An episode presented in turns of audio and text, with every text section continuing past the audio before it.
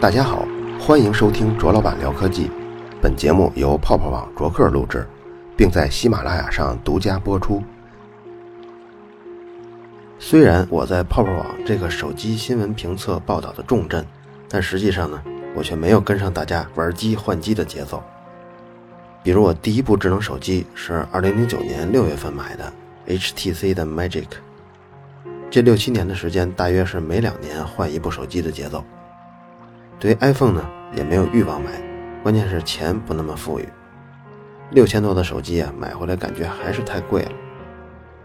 不过每天被这些手机新闻熏陶着呢，慢慢的我也就发现这些手机厂商在宣传上越来越逆天了。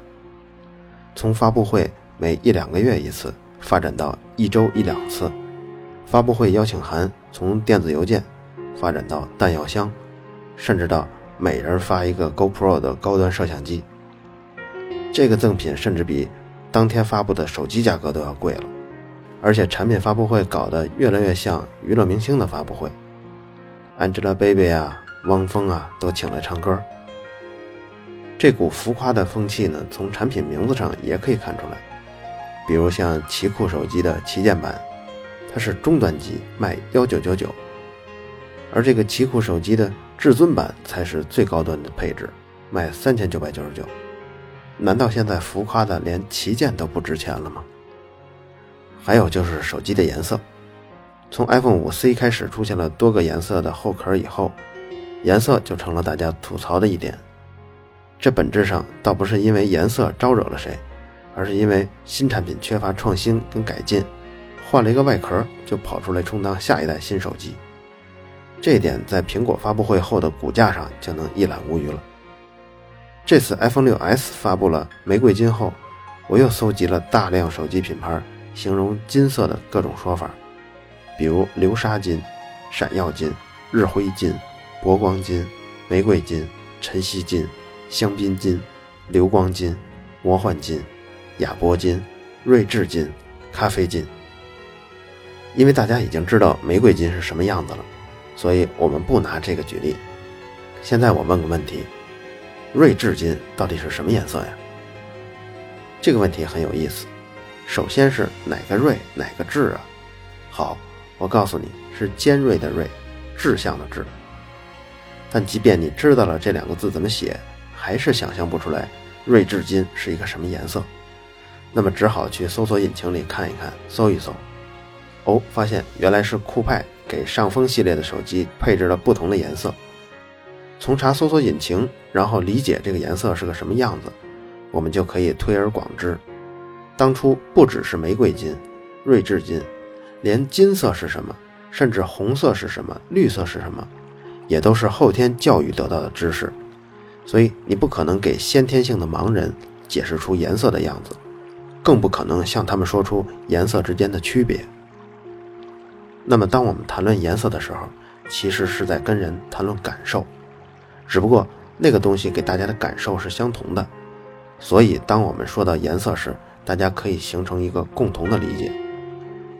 一个东西的颜色能给我们相同的感受，是和人类的生物基础密不可分的。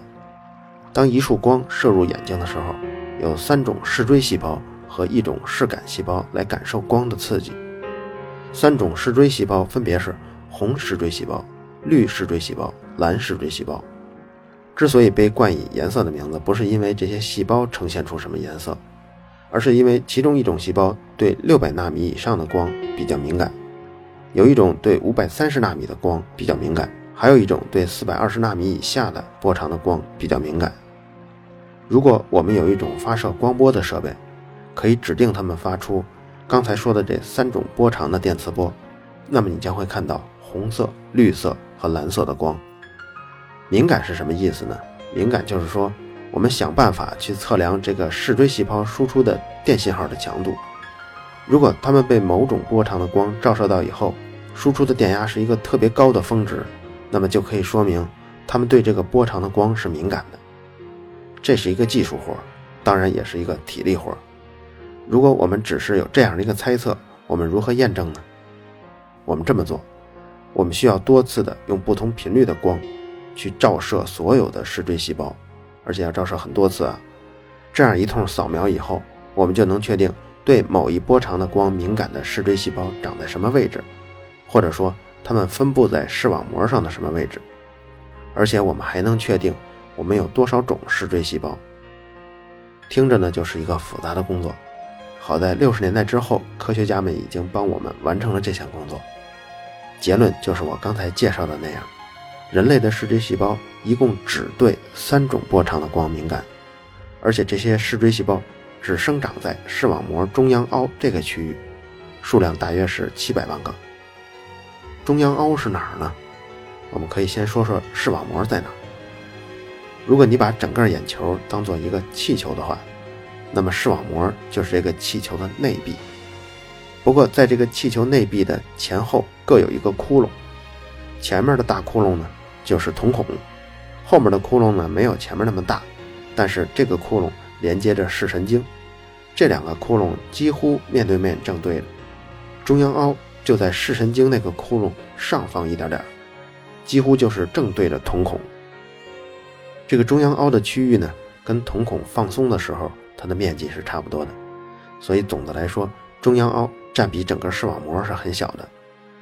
在除了中央凹的区域以外，还分布着另一种视觉细胞，叫视感细胞。所以从名字上，大家就可以猜出来，视锥细胞跟视感细胞其实它们大概的样子，一个是锥体的，一个是木棍儿一样的。不过和视锥细胞相比啊，视感细胞的数量就多多了。大约有一点二亿个，在中央凹以外，其实也是有视锥细胞的，只不过离中央凹越远，视锥细胞的密度就越小。视杆细胞，科学家同样对它们做了全面的测试，但发现它们和视锥细胞做出的反应的模式是完全不同的。不论你用什么颜色的光照它，都有反应，但是它的反应的强弱只跟光的强弱有关。渐渐的，在众多的实验中，科学家还确认了。视杆细胞对空间的分辨能力起了最主要的作用。不过，我们这期主要说的是颜色，所以视感细胞就不继续展开了。刚刚说到了，我们只对三种波长的光敏感，所以实际上我们看到的所有的颜色，比如像黄色、粉色、橙色，都是这三类刺激再加上视感细胞对光强度的感受。这四类刺激按不同份额、按不同百分比叠加在一起给我们的感受，但这世上还有极少极少部分的人被确认是对四种波长的光敏感的。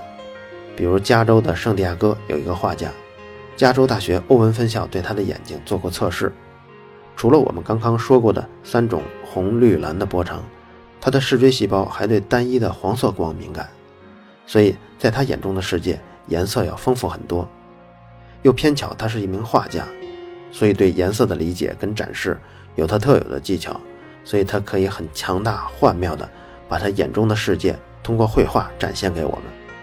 只不过我们肉眼凡胎看到的依然是三种颜色的刺激，外加一维光强度的刺激，这四种刺激的叠加，可它是五种的叠加。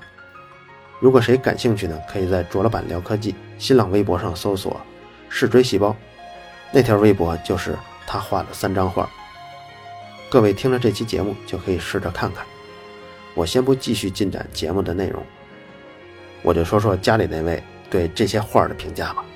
为什么征求他的评价呢？因为他是中央美院的优秀毕业生，对颜色的敏感程度啊，曾经让我非常的惊讶。有这么一件事儿，当时微信上有一阵子热传过一个游戏，就是八选一的一个选择题，是关于颜色的。题干是一个颜色的单词，比如说紫色，但是紫色的这两个字儿的字体颜色却是其他的颜色，比如说是绿色的。底下八个选项呢也全部都是颜色的单词，每个单词的字体颜色呢也都各异。你需要选择出来的那个单词是题干中那个字体颜色的中文字。这个游戏啊说起来容易，但是玩起来呢确实有点别扭。我就说先试试吧。结果第一局三十多秒才完成，后来又练了那么几局，终于把时间推进到二十一秒了。我想这进步已经不小了，发给他试试。因为分享给他的时候啊，是带着我的成绩的截图，这样不是能给他一些压力吗？结果半分钟没到，他就把他的成绩截图发给我了，十六秒，也就是说他第一次玩这个颜色的游戏，成绩就是十六秒，我一下就呆住了，这也太强了吧！所以呢，拥有四种类型的视锥细胞的画家，他的画我就问问媳妇儿的意见。人家怎么说呢？他说这三张图啊，有点奇怪的地方，就是都用了太多的紫色，而绘画中画家要使用紫色是极为谨慎的。大多数的时候，画家都尽量避免用紫色，除非色调就是为了表现紫色。我现在呢，要试图以那位画家的感受来感受这幅画了，因为这位画家的眼睛肯定比正常人对黄色、橙色更加敏感，所以假如一幅画中在他的眼中色彩是均匀的话，那在我们看来就是缺少了黄色跟橙色，是这样吗？试图去感受人家的体验是徒劳的。就拿我们感受黄色来说吧，其实黄色是红色跟绿色两种光刺激叠加在一起给我们的一种精神刺激造成的感受，我们压根儿没有能力去单独感受黄色光。但那位画家，它既然是可以单独感受黄色光的刺激的话，那么当它的黄色光可以单独成为一个维度的刺激后，再和其他的红、绿、蓝这种刺激叠加在一起后，那么我相信。他看到的颜色就是另一个维度的颜色了。这是一种什么感受呢？假如每一个颜色我们都可以用一个车牌号码来代表的话，那么我们大多数人手里拥有的机动车的车牌号，每一位都只能是数字。而对于这位天赋异禀的画家来说，他车牌号上的每一位既可以是数字，又可以是字母。我们之间观察颜色差别就是这么大。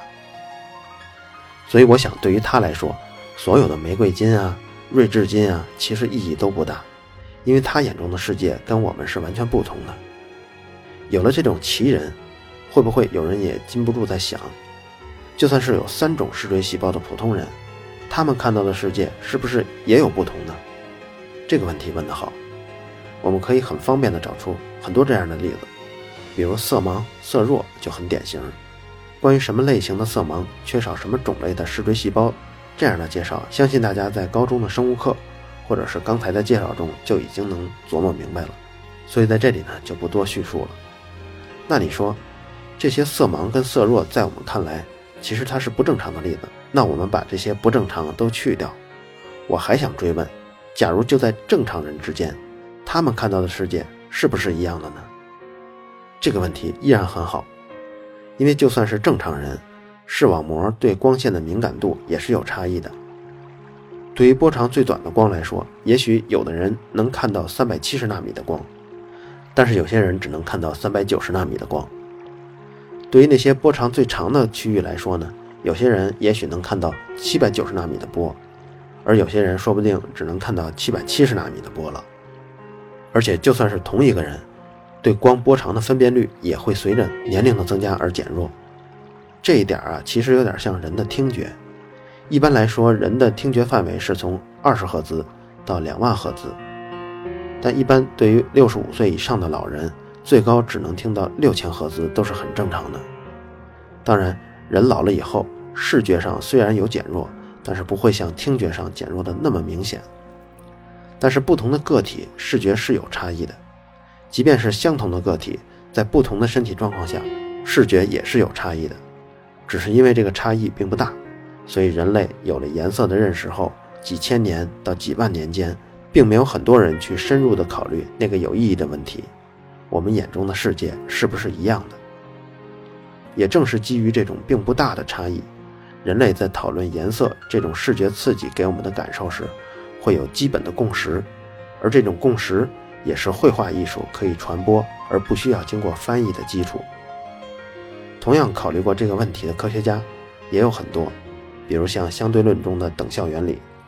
如果通俗的说，也可以解释成：我们在各种运动状态下看到的世界规律还是一样的吗？而对某些动物来说，视锥细胞的种类就超过四种了。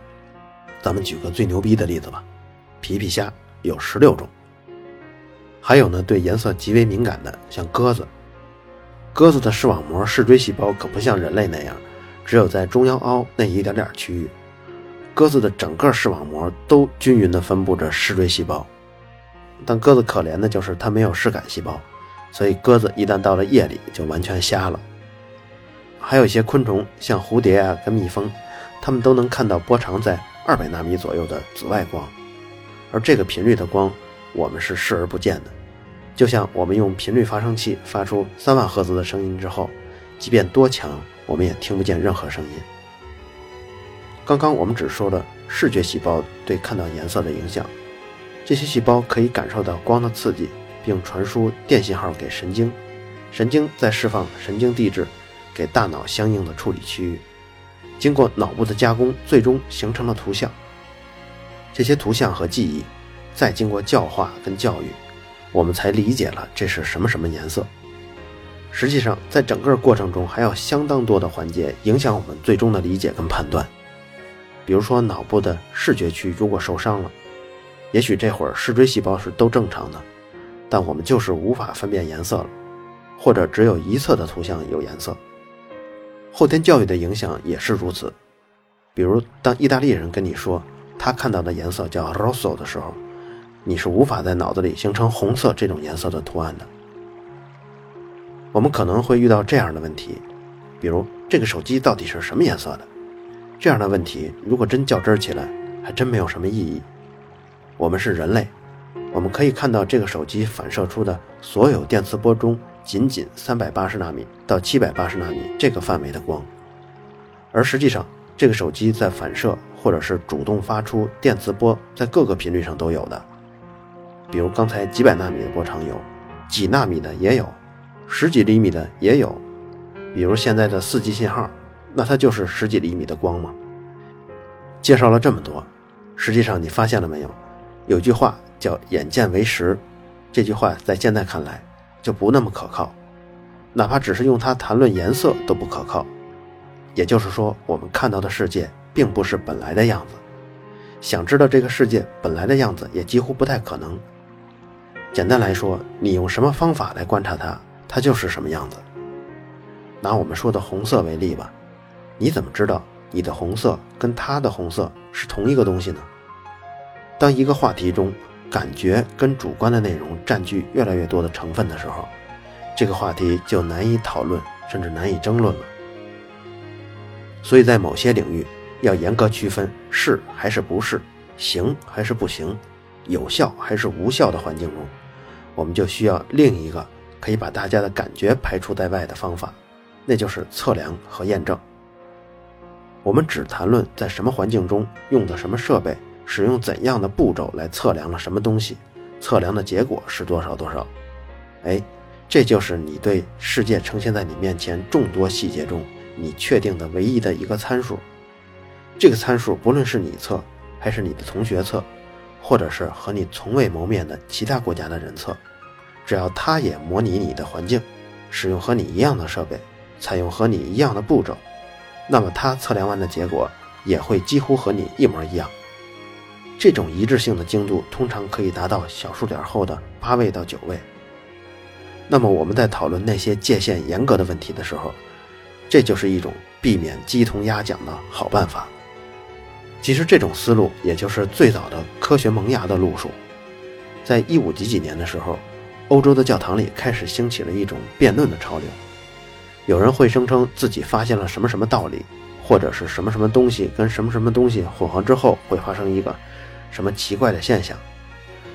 但是听众们呢不确定他的发现，那么就在周末，大家做完礼拜的仪式之后，这个声称有所发现的人把他请到了台上，让他来当着大家把前面所说的那些情况演示出来给大家看。那个人呢就拿着设备上台来给大家演示。逐渐的，这种方式在大学里，在市中心的广场中也都流行了起来。辩论的双方往往还有支持者跟反对者，他们还会为自己支持的一方下赌注。在有金钱参与的辩论挑战中，监督跟审查的气氛在双方的参与者中就越来越浓了，而且越来越专业，甚至浓到怀疑你在变魔术。那么你把你的方法公布了以后，我要按照你的方法重复一遍，看看我能不能和你得到一样的结果。如果可以，我要输了的话。这个钱我也认赔，但是有些问题是适合拿到公共场合来公开辩论的，而有一部分问题呢，要说清就只能靠书面的表达，这样就渐渐诞生了学术期刊的需求，跟学术期刊的编审制度和同行评议的制度，这些也就是今天科学成果发表制度的由来。由于要确定一件事儿是不是正确，或者可不可行，实际上要涉及相当多的具体环节，所以每个成果得到最终的认可需要的时间很长，有些可能几个月，有些可能几十年。所以面对层出不穷的新问题，即便科学家成千上万，科学的进展也远远跟不上解释未知的需求。这就像开疆破土，从前一望无际的草原之中。只有一个十平方米的空地可以耕种。现在我们不但有了力气，还有了趁手的工具，耕地的面积呢就从十平方米扩展到一平方公里了。但是呢，这一平方公里的耕地，它的边界跟更大的草原的面积接壤以后，你就会发现草原的面积甚至更广大了。你要想把耕地向边界外拓展一米，需要花的力气可比只有十平方米时候向外拓展一米费劲多了。所以，无论科学如何发展，总会很轻松的就面临更大范围的未知。但不论未知有多少，要确认一个具体的细节，还都是要从最具体的实践上去入手。这个办法看上去很低效，但除此之外没有什么更好的办法。就拿药物的有效性来说吧，美国的食品药品管理局 FDA 作为一个药品监管的组织呢，它在药品审核上有一个几千人的团队。但最近十年，他批准上市的药物平均每年只有三十款。相比之下，中国的药品管理部门 SFDA，它负责审核的人员远远没有几千名那么多，只有一百二十名。而最近十年，平均每年通过审核的药物都有五百到八百种。从这个数字上看，可见两国对药物把控的严格程度是至少存在两个数量级的差别的。说来说去。手机的流沙金啊、闪耀金啊、波光金啊、玫瑰金啊、香槟金啊，虽然只是对颜色的叫法，但总感觉这些词透着不务实的心态。几年后，你还会记得这些挖空心思想出来的颜色的名字吗？最后一件事儿就是卓老板聊科技定制版的鼠标已经在淘宝上开卖了。如果感兴趣，可以在淘宝上搜索“卓老板聊科技”，或者是来我的微博。看看置顶的那条消息。